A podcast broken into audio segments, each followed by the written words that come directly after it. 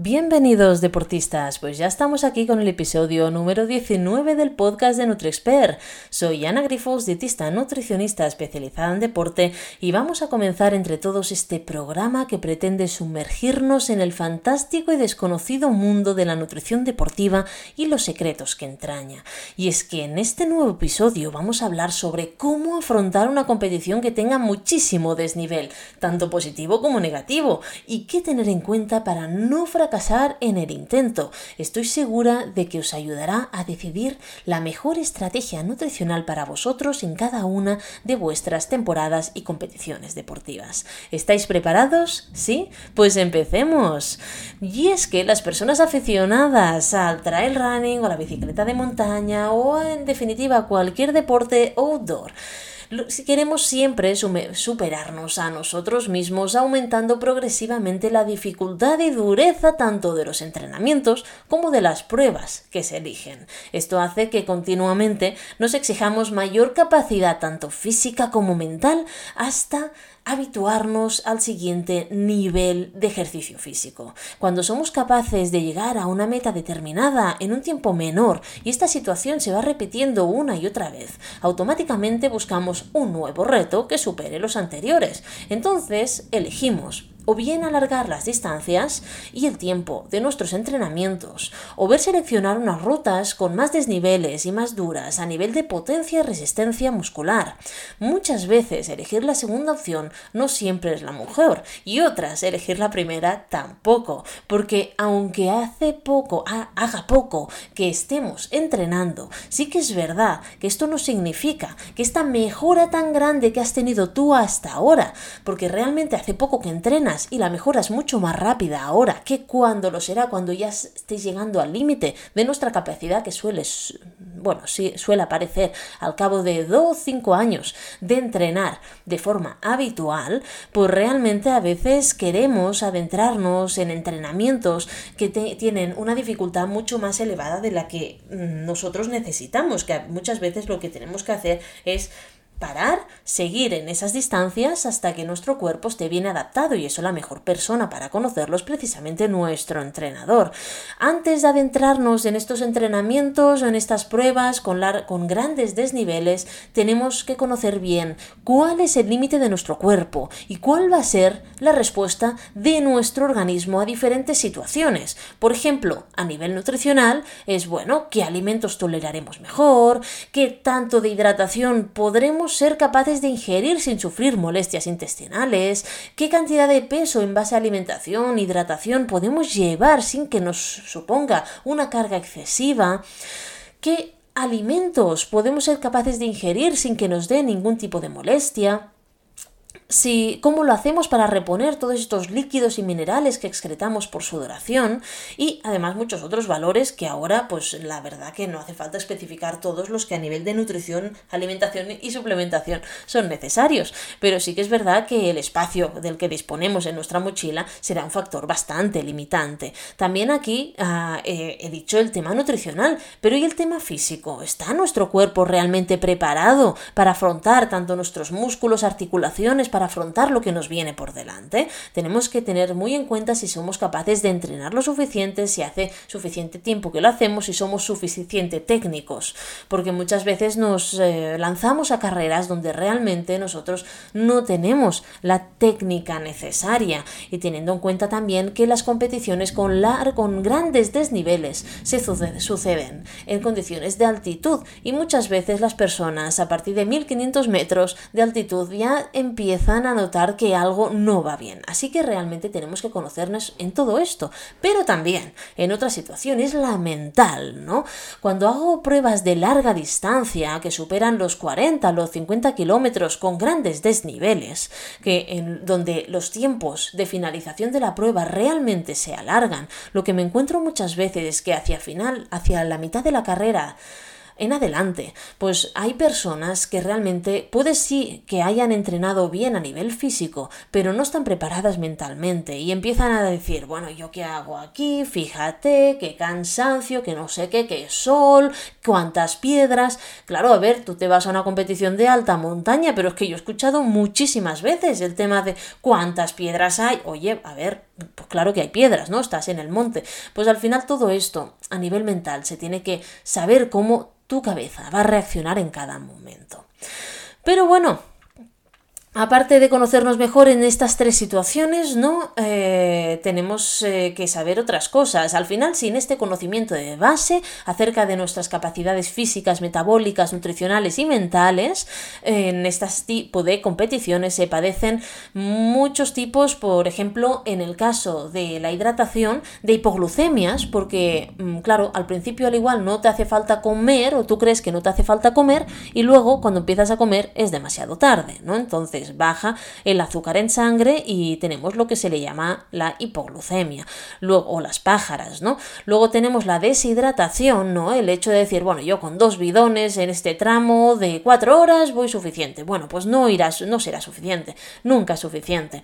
Los hombres pueden llegar a necesitar hasta un litro de de agua por hora y las mujeres puede ser que en verano, bueno, esto es el caso de verano, ¿eh? los hombres y las mujeres puede ser que lleguen a necesitar hasta 700 mililitros por hora, así que realmente tenemos que ser capaces de llevar en la mochila suficiente cantidad de líquido. Aquí me vais a decir, hola Ana, pero es que es mucha cantidad, sí, por supuesto que es cantidad, pero es que la hidratación va a ser un factor limitante nuestro rendimiento, nuestras sensaciones deportivas. Así que realmente si tenemos que escatimar en algo, no escatimemos en hidratación. Porque realmente aumenta nuestro rendimiento de forma notable o al menos hace que no lo perdamos. Existen también otros factores externos que han de ser tenidos en cuenta. Son los factores ambientales, en que previsiblemente se va a desarrollar la prueba. Por ejemplo, la temperatura, el viento, la humedad. Estos tres factores influyen directamente en la dureza de la prueba y por lo tanto en la percepción de esfuerzo que tengamos frente a ella y incidiendo directamente sobre nuestras necesidades de hidratación de alimentación, cómo agotamos las reservas de energía de nuestro cuerpo y nuestras pérdidas electrolíticas, porque a mayor humedad, mayor sudoración, a mayor viento, también nuestro cuerpo se seca más rápido y a mayor temperatura también.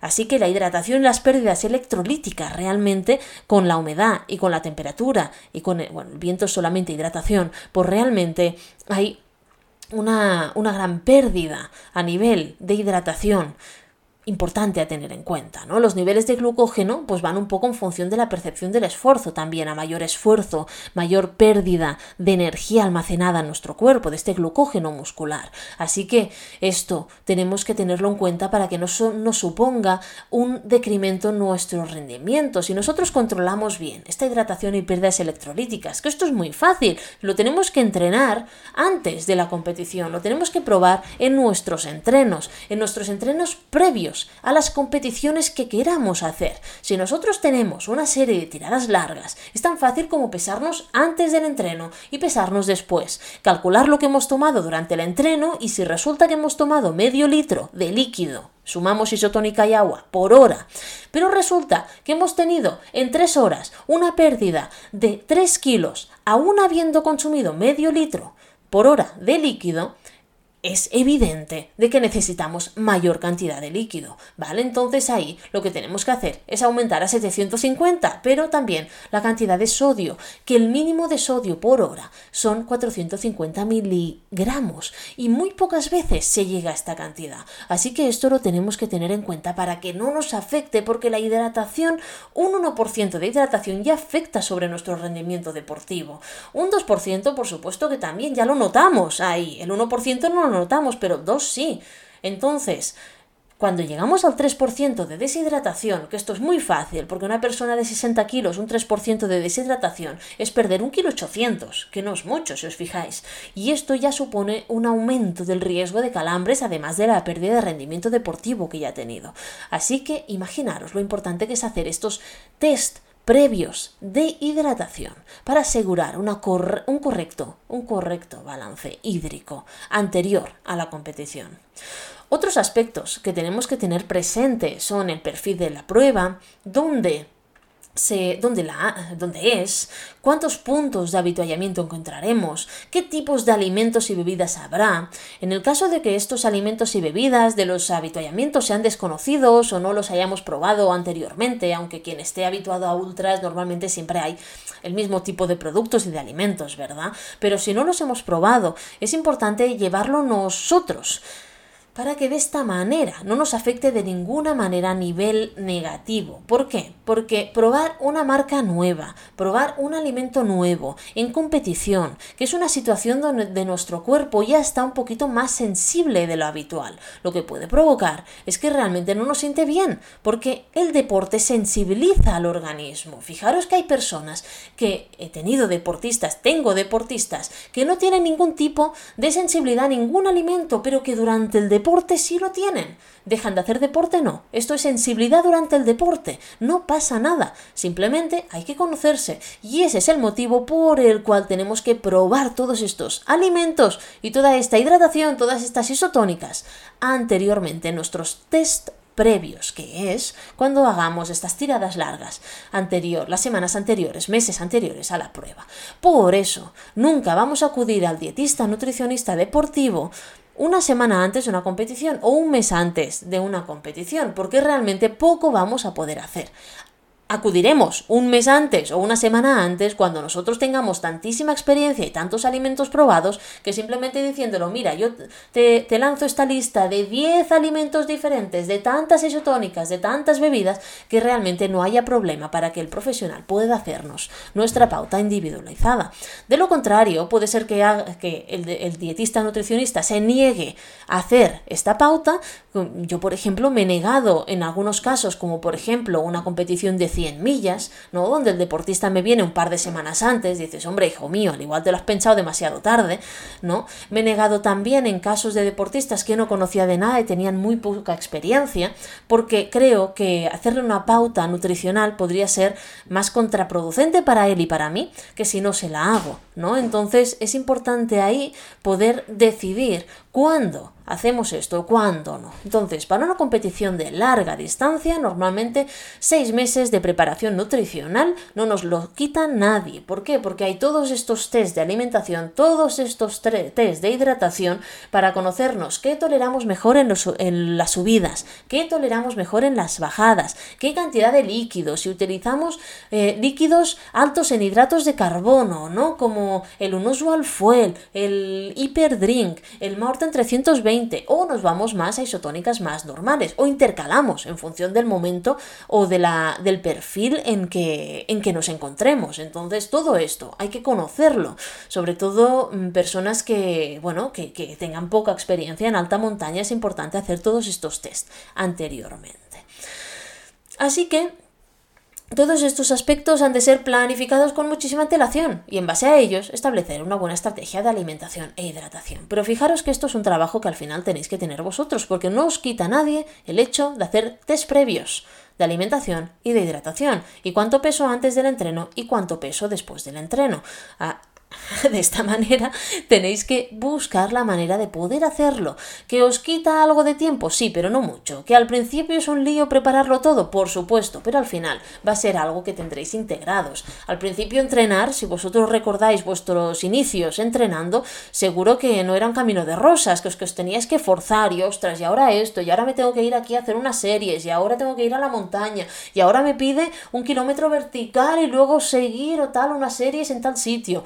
Tienes que desplazar, ¿no? Y ahora ya lo haces como algo automatizado. Bien, pues lo mismo pasa con la alimentación. Al principio es un lío, pero porque no estás acostumbrado y luego lo automatizas, que es al final lo que quiero que ocurra. Cuando tú automatizas una pauta de alimentación, ya automáticamente al cabo de 45 minutos no hará falta que mires el reloj, tu cuerpo te va a pedir comer.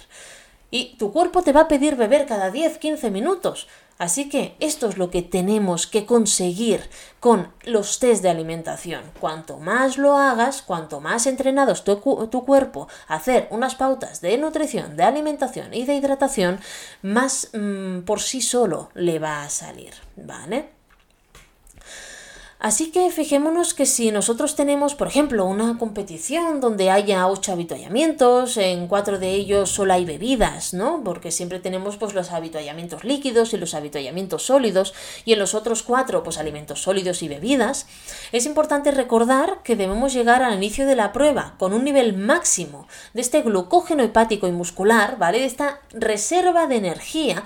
Para ello, pues es imprescindible una alimentación adecuada sobre todo. No hace falta decir los meses anteriores, pero sobre todo esa semana anterior a la prueba, ¿vale? ¿Para qué? Pues para ir bien hidratados, ir bien cargados de energía y mantenernos manteniendo la hidratación, pues al menos que no empecemos ya previamente deshidratados, que esto a veces en verano puede ocurrir.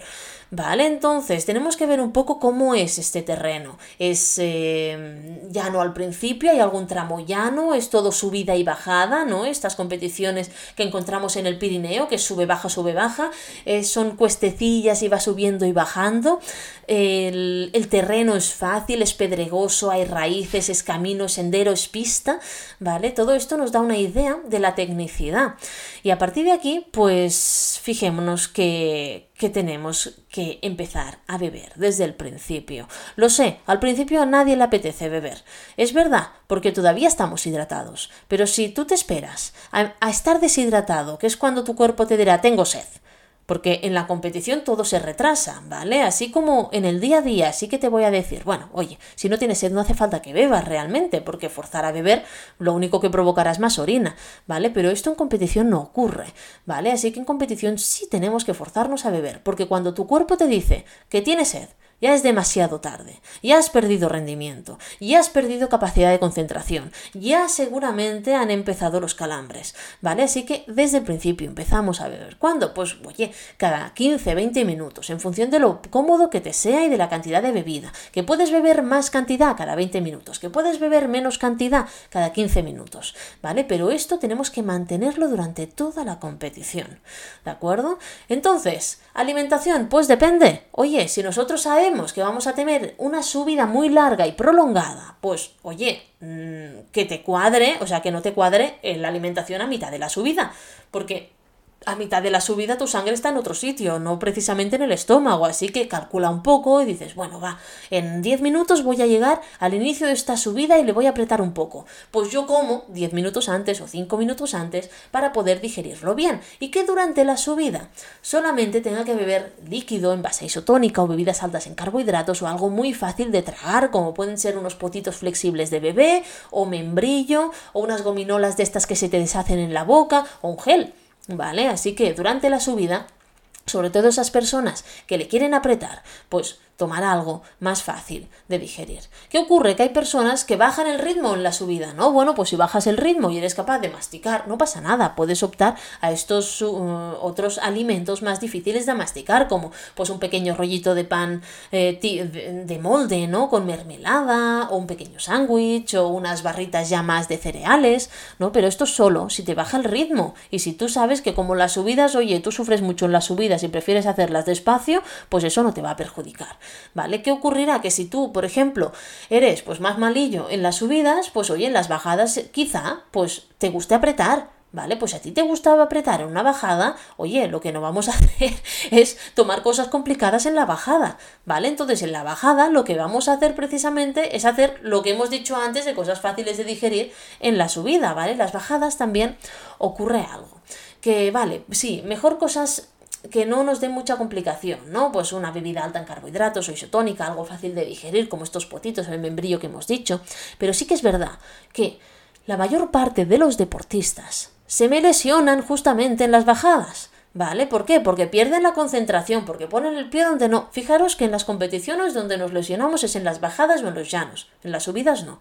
¿Vale? Entonces en las bajadas tenemos que estar atentos. Si tú tienes que perder la concentración, oye, no hace falta que comas ni bebas, ya lo harás cuando corones o cuando llegues al final de todo y tengas un pequeño llaneo, ¿vale? ¿Por qué? Porque ante todo tenemos que preservarnos a nosotros. Es lo mismo que cuando está, oye, pues si te pilla una tormenta, pues oye, pues, pues ponte un poco, pues eh, cúbrete, ponte donde sea, eh, corre un poco más, ¿no? Y ya, ya beberás. Claro que si esto se alarga en el tiempo, no podemos pretender una bajada de dos horas seguidas, ¿no? Pues... Eh, que pocas hay, pocas competiciones hay, pero sí que me las he encontrado, por ejemplo, en Canfrán, Canfrán, o en Valdarán UTMB, hay bajadas muy largas, ¿vale? Que casi se te van a las dos horas, claro, no puedes estar dos horas sin comer nada. Entonces ahí, pues oye, buscas un tramo que sea menos técnico para comer o para beber. ¿Vale? Beber tenemos que beber igualmente constantemente, pero para comer sí, porque si no, no acabamos, no es suficiente lo que aportemos en bebida, a no ser que usemos bebidas altas en carbohidratos.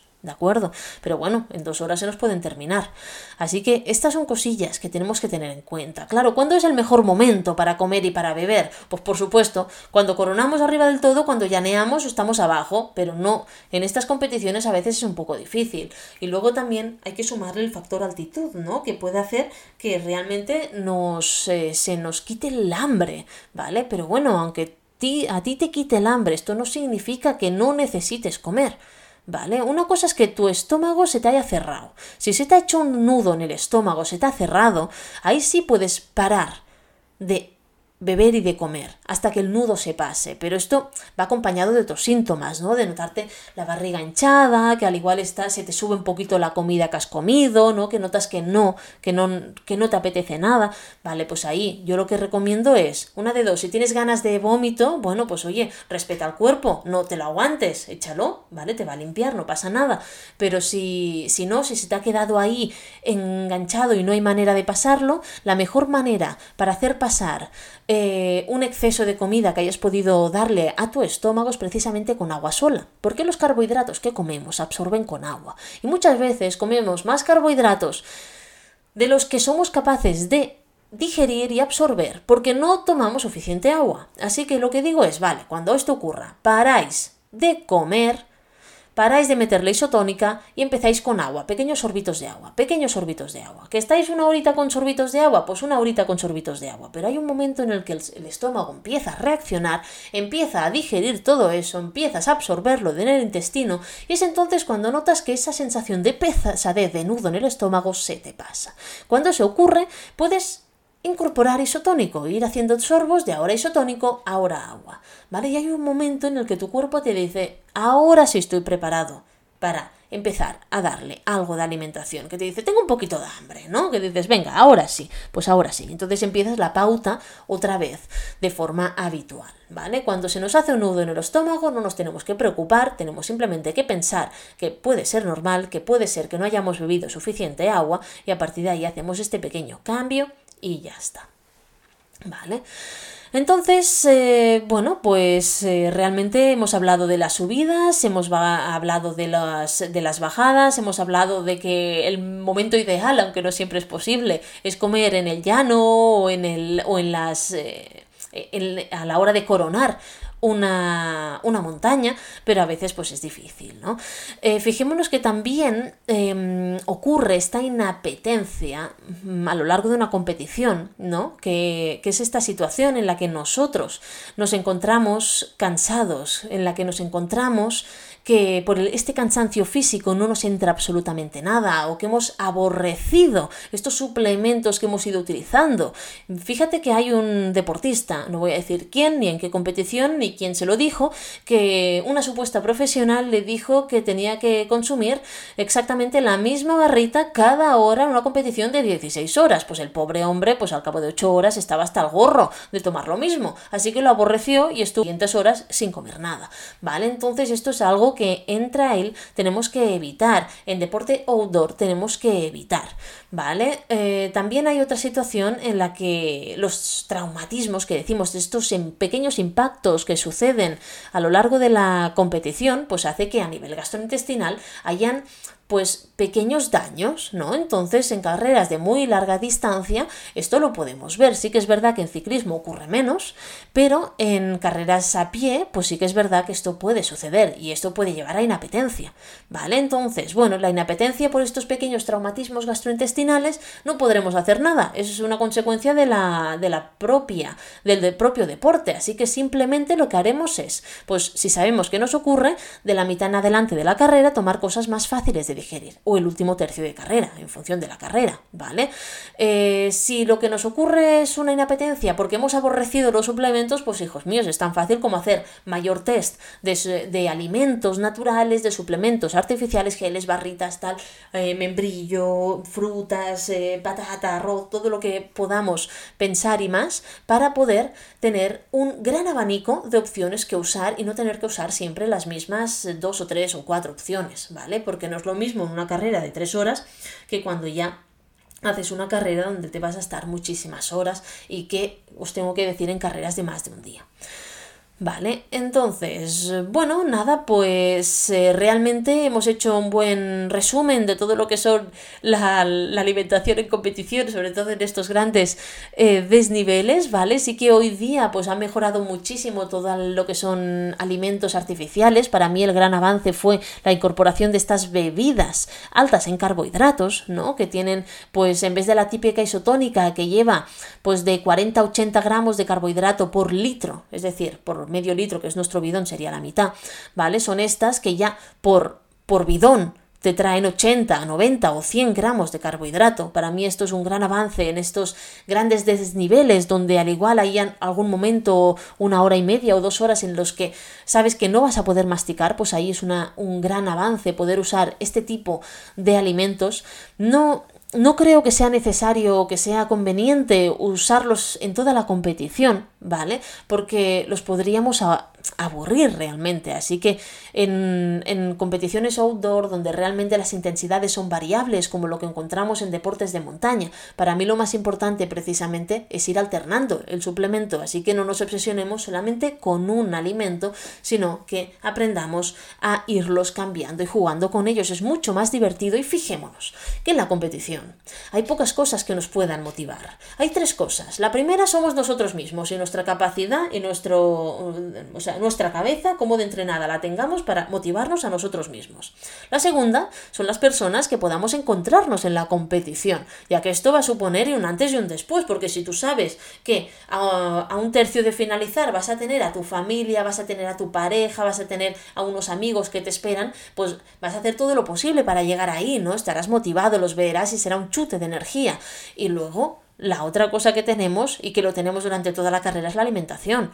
O sea, si ya vamos a estar en una competición tan dura como una de grandes desniveles y sobre todo si es de larga distancia, pues al menos hagámoslo divertido para que nos motive.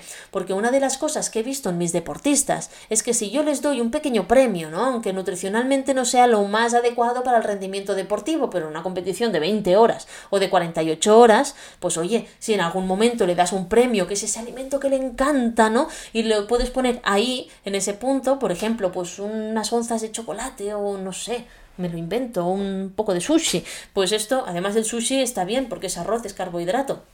¿Vale? Pero son estos alimentos que a él, a ellos le, o a ellas les va a dar este chute de energía y dirá, ostras, mira, a ver si llego ya ahí, ¿no? A la bolsa de vida o aquí donde me espera esta persona y no solamente ves a la persona, sino que te da algo que te gusta y te da, pues, un, un punch, ¿no? De energía para seguir adelante. Es que si no es muy aburrido realmente, porque estas competiciones la cabeza puede jugarte muy malas pasadas, así que realmente tenemos que buscar estas pequeñas estrategias y la nutricional es una muy importante, más de lo que nos pensamos realmente Así que ahora sí, deportistas, finalizamos este podcast sobre las estrategias nutricionales en vuestras próximas competiciones con grandes desniveles. Espero que lo hayáis disfrutado y poder veros en el próximo episodio la próxima semana. Si tenéis más dudas sobre nutrición deportiva o queréis un asesoramiento individualizado, no dudéis en poneros en contacto con nosotros en info.nutriexpert.com o en nuestras redes sociales arroba NutriExpert y la mía propia, Ana Griffons.